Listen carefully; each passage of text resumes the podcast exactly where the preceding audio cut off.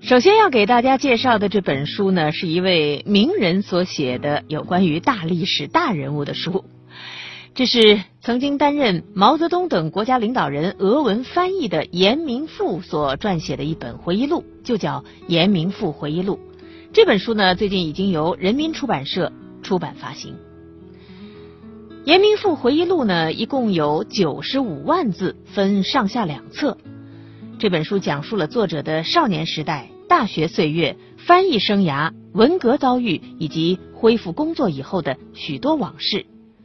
全书跨越的时间呢，超过了半个世纪，从九一八事变一直到新中国的改革开放，涉及了很多的重要的人物和重大的事件，并且呢，首次公开披露了许多有关于国际共运和中苏关系的史料。书中详细的记述了作者为毛泽东、周恩来、刘少奇、邓小平、陈云、彭真等领导人做了十七年俄文翻译的经历。期间呢，亲历了国际共运的转折历程和中苏关系由蜜月走向分裂的全过程。书中还有作者对文化大革命中自己被关进秦城监狱的回忆。可以说，这本书里干货相当的多。非常的吸引人。华东师范大学终身教授、冷战国际史研究中心主任沈志华认为，《严明富回忆录》这本书啊，意义非常重大。他和严明富呢是非常熟的好朋友。他说，严明富在写这个回忆录的时候啊，看了很多的中俄两国的档案，其中的一些资料呢，还曾经给他看过。而且，严明富写这本回忆录用了很长的时间。这些呢，都决定了他所写的回忆录中的史实更具有可靠性。我想，对于那段历史感兴趣的朋友，或者说需要去研究这段历史的朋友呢，可以读一读这本书。而不管你感不感兴趣，哈，我觉得这本书它的非常重大的意义，就是揭开了一段被尘封的，或者说过去呢是鲜为人知的历史。我们刚才给您介绍的这本《严明富回忆录》呢，可以说是讲大历史的书，这回忆的都是大人物、大事件。那接下来给您介绍的这本书，那纯粹就是讲述小历史、小人物的书了。不过，小人物的历史那也是历史，是在大的时代背景之下的历史，而小人物的历史，更是和我们每个人息息相关的。最近，广西师大出版社呢出版了一本作家严歌的新书，叫做《平乐镇伤心故事集》。在这本书中啊，作者描绘了一幅幅融合了日常与奇幻的川西小镇的市民生活场景，比如在小说《白马》当中出现的不断在夜色与幻觉中看见白马的那个小女孩，在小说《江西巷的唐宝珍》当中的。在沸腾的欲望里跌撞寻爱的服装店的老板娘唐宝珍，还有中年人为了生计或者孩子斤斤计较的盘算着，可是关于他们的青春记忆却又不停的找寻着他们。这样的故事呢，是在《奥数班一九九五》当中出现的，而有的故事呢，又呈现了残酷激烈的青春期心理，比如说《照妖镜》。有的场景呢，则表现了宁静而温暖的人情体验，比如说三一茶会。但是，无论是故事人物对于金钱和欲望的妥协，还是对于精神生活与自由的追求，全部都被作者压缩在一个沙盘一般的微观小镇的图景当中。而这，就是严歌所虚构的川西小镇平乐镇的故事，也是我们所有人。关于社会剧烈变迁的九十年代末到二十一世纪初的中国，一份亲密的集体式的青春童年记忆。所以说，读这本书啊，你会觉得非常的亲切，不管你是不是川西人。但是我想啊，这本书对于川西人来说呢，可能更亲切一些，因为这本书的文字啊，非常的有特点。当然，这样的特点呢，也会让我们这些不是川西的人读来感觉非常的亲切。什么特点呢？那就是它的文字有着浓浓的川味儿，麻辣爽口，令人印象深刻。比如说，在江西巷的唐宝珍这篇小说当中啊，开场就有这样的一段文字，我来读一读给大家听。那是一九九八年三月的一天，江西小卖部的钟桂峰还没把烟摊摊支起来，唐宝珍就站在二楼窗子边上开始往下丢东西。他的确是出手大方，先声夺人，第一发丢下来的就是一个照相机。钟桂峰真的是眼睁睁的睁睁眼的看着那个银白色的富士相机摔成了四五块。他就赶紧抬头往上看，看到一个唐宝珍站在巷子对面的二楼窗台边，盘着长头发，穿着一件祖母绿的棉绸裙子，衬得脸蛋儿白嫩嫩的，总是将近十年的老街坊了。这相机烂是烂了，钟桂峰还是赶紧扯起喉咙喊：“哎，宝珍，你的相机掉了！”唐宝珍一句话不说，抬起手来，端端举着一个抽屉。钟桂峰眼睛花一花，就看见他将白细细的手腕子一转，把这抽屉的东西哗啦啦倒出了窗子外。看看，就这么几行字，你就可以看到活脱脱一个漂亮而又泼辣的川西女人呼之欲出，足见严歌的文字是不一般的。严歌是一九八四年出生于四川的一位八零后作家。迄今为止啊，他出版了包括《我们家》《五月女王》在内的十本小说，作品呢也是见于《收获》《人民文学》等比较嗯有品位的文学杂志，并且呢获得了人民文学未来大家 TOP 二十以及华语文学传媒大奖年度潜力新人奖等各种奖项。这是一个实力不凡的新锐女作家，我们会关注她的作品。我们在今天节目当中给您介绍的这两本书，一本有关于大历史，是非虚构类的作品；一本呢是小说啊，短篇小说集，关于小人物的小历史。但其实呢，从小人物身上，我们看到的是大时代的变迁。那接下来呢，我们要进入长书短读环节。本周为您选读的这本书依然是关于历史。近代史，而不是我们刚才为您介绍的书中所涉及到的当代史。这本书就是作家朱书君的作品《庆亲王》，朗读者王鹏，我们一起来听。读完一部长书，既辛苦又费眼。长书短读，六天了解一部书。长书短读，在北京城。即将被联军攻陷之际，太后在西苑召见军机，三次会议成方。三次会议当中，庆王奕匡无敢出一语。次日，联军入城，慈禧太后带着光绪皇帝和他的宫廷仓皇出逃。这次出逃是非常狼狈的。庆王奕匡和荣禄中堂。最初都没来得及和太后一起出逃，直到太后一行逃到颐和园喘息之际，庆王等人才从内城赶过来。又过一日，慈禧的逃难队伍逃到了今天的怀来县境内。虽然在逃难途中，太后也没有忘记北京城，她知道战事不久马上就要结束了，下一步需要考虑如何与联军谈判了。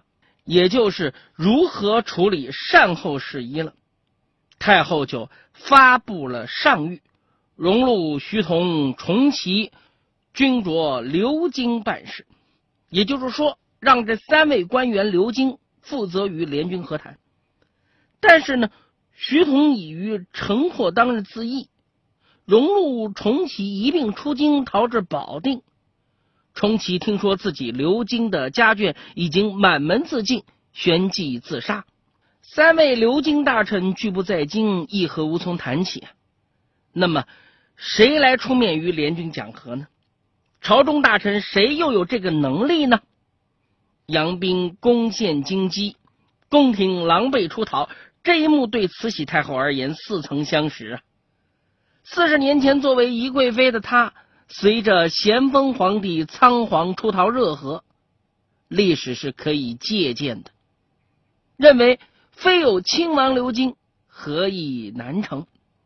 也就是说呢，很多人认为应当借鉴当年恭王奕兴留守北京与英法联军谈判的案例，选派亲王刘京与八国联军讲和周旋。那么问题来了，谈判亲王哪家强？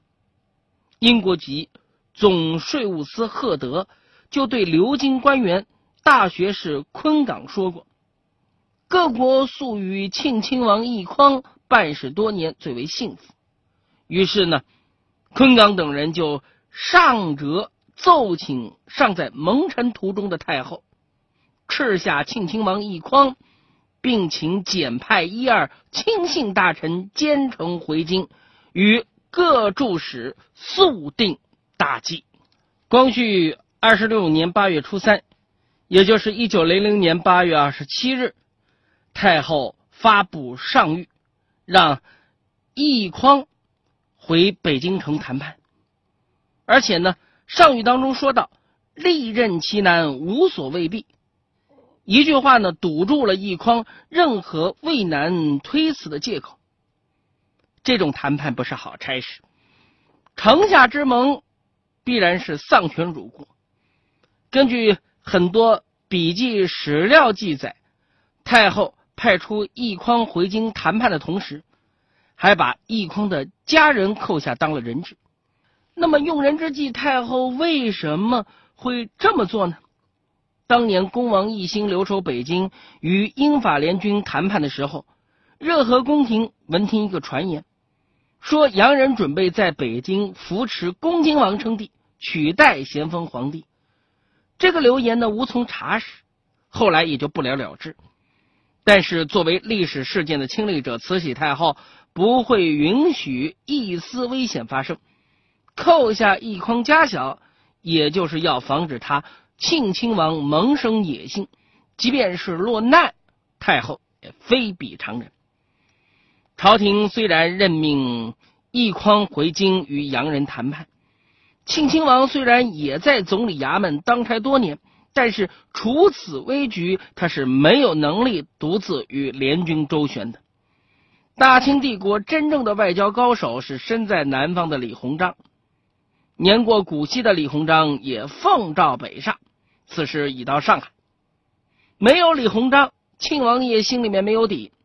当年八月十八日，也就是一九零零年九月十二日，奕匡给太后上了一道折子。李鸿章。献上在沪，虽经陈奴才电催，到京尚需时日。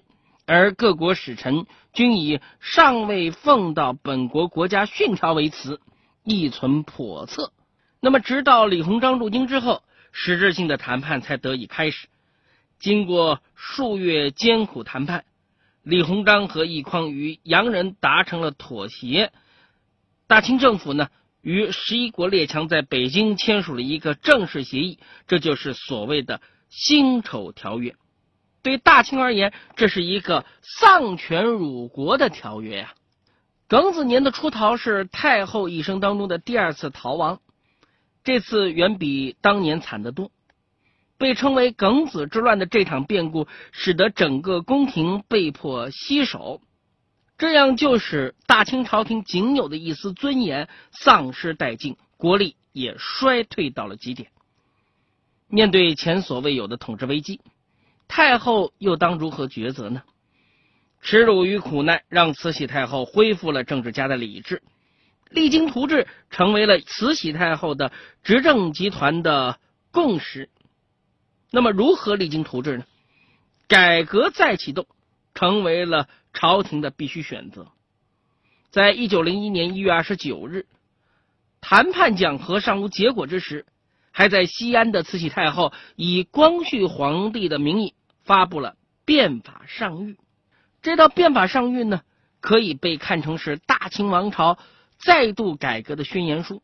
它拉开了大清最后十年的改革大幕，历史呢从此进入了清末新政时代。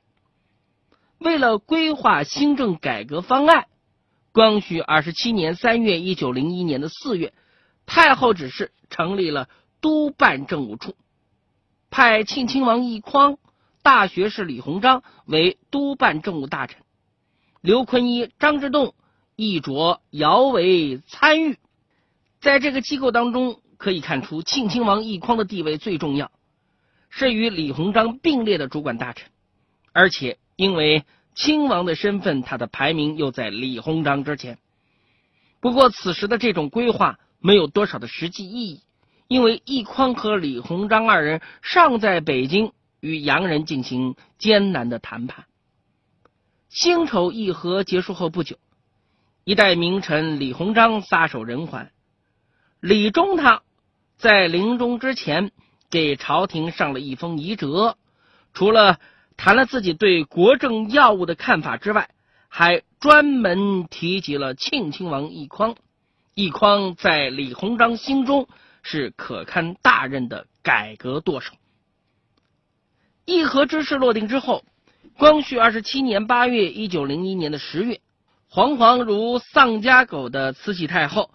领着他蒙尘的政府，从西安踏上了回京之路，官方叫回銮，走了两个多月。一九零二年一月，太后一行终于返回了阔别已久的紫禁城。回銮之后的朝廷正式开启了帝国大改革，这次改革的力度和规模都远超戊戌年康有为等人的规划。大清王朝开始了自上而下的自救运动，在这场大改革当中，庆王奕匡他的地位非比寻常，位高权重的他能否肩负改革舵手的重任呢？在庚子之变后的皇室当中，无论是政治经验还是个人能力，都无人能出奕匡之右。奕匡自光绪十年出任总理衙门事务大臣时。长期处理外交事务，因此他对西方政治运作机制的了解，自然要强于当时的大多数朝臣。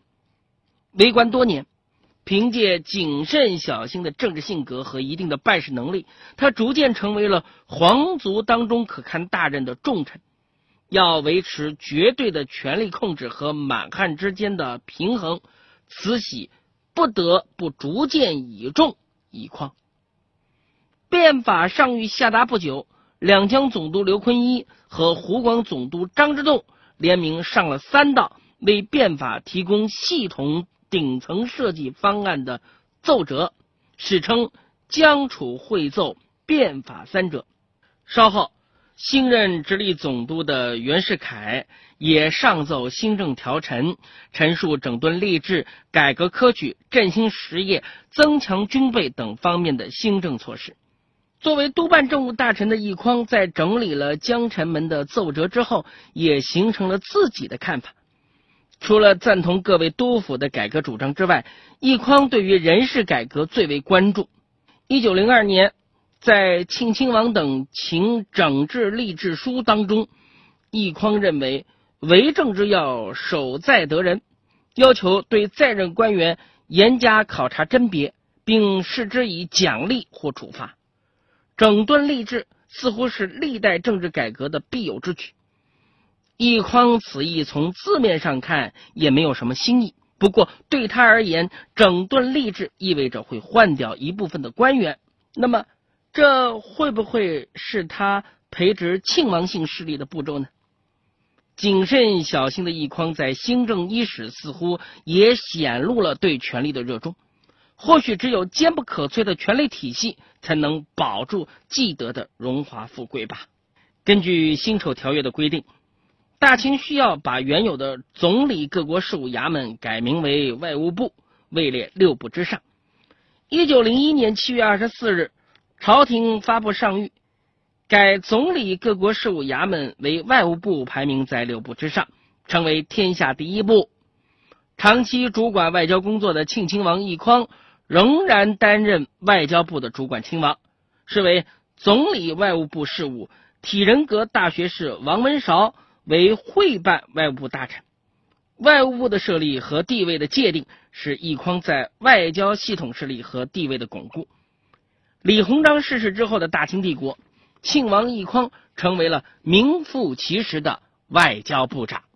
近代以来，重商主义对中国的影响日趋深刻，设立官方的商务行政机构成为了很多人的共识。洋务新政时期的理论家郑观应就曾说过：“中国不重商务，而士农工商又各自为谋，虽屡为外人所欺，尚不知富强之术。”那么，要改变士农工商各自为谋的现状，就必须成立官方的商务行政部门，保护中国工商业的发展。新政开始之后，作为改革舵手的庆王奕匡。极力主张设立商部，以规划全国商务活动。光绪二十九年七月十六日，也就是一九零三年九月七日，朝廷应奕匡等人的奏请设立商部。奕匡奏请设立商部，除了从政府机构改革的角度考虑之外，还为自己筹划的计划进行了打算。那么，从商部人事安排上，就可以看出庆亲王。此封奏折的利己性，商部的主管官员，也就是尚书，是爱新觉罗载振。载振什么人呢？是庆亲王奕匡的长子也。而作为奕匡的长子，载振进入政界有着常人难以企及的优势，因为他的父亲就是清廷最后改革新政的掌舵者庆亲王奕匡。这不能不说，庆亲王及其家族是颇有政治眼光，也老于利益算计。那么，他们加强了中国与世界各国的经贸与文化交流，开启了晚期工商业发展的新时代。清末的新政开始，意味着大清王朝开始了脱胎换骨般的自救改革，而重臣奕匡。也迎来了他政治生涯当中的春天，踏上了一条登上巅峰的权臣之路。随着改革的深入，庆王爷的政治地位不断的提高，直至位极人臣。一九零三年，奕匡呢可以说是入职军机，总理外务部和陆军部事务，而后又受命总理财政处练兵处。一九零三年四月十一日。太后倚重的重臣荣禄病逝，荣禄的病逝使得太后可以倚重的老臣只剩下庆亲王奕匡一人。尽管对于奕匡，太后内心有很多的保留意见，但此时只能依重此人。少壮亲贵，尚无力上位，承担更多责任。荣禄故去，奕匡自然而然的递补成为了首席军机大臣。成为了这个权力中心的掌控者，当然，他还是要绝对的服从太后。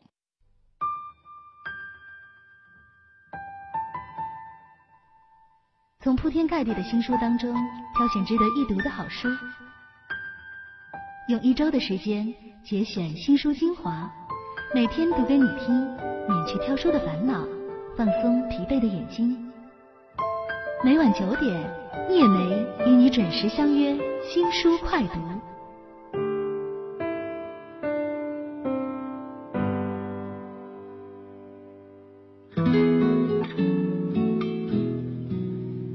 亲王就这样一步一步的登上了权力的巅峰。他的上位啊，既有他自己努力的这个原因，同时呢，又是有着各种各样的机缘巧合。在他登上权力巅峰之前，我们可以看到他的所作所为一直都是谨小慎微的啊。当然，他很有能力，但是呢，还并没有露出太多的对权力的那种欲望，对财富的种种欲望。但是，当他手中的权力已经大到了这样的一种地步，位极人臣，这个时候，他的思想就开始发生变化了。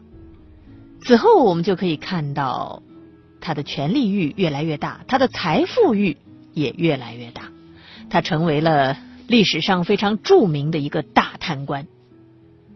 这其中的变化的过程啊，真的是引人深思的。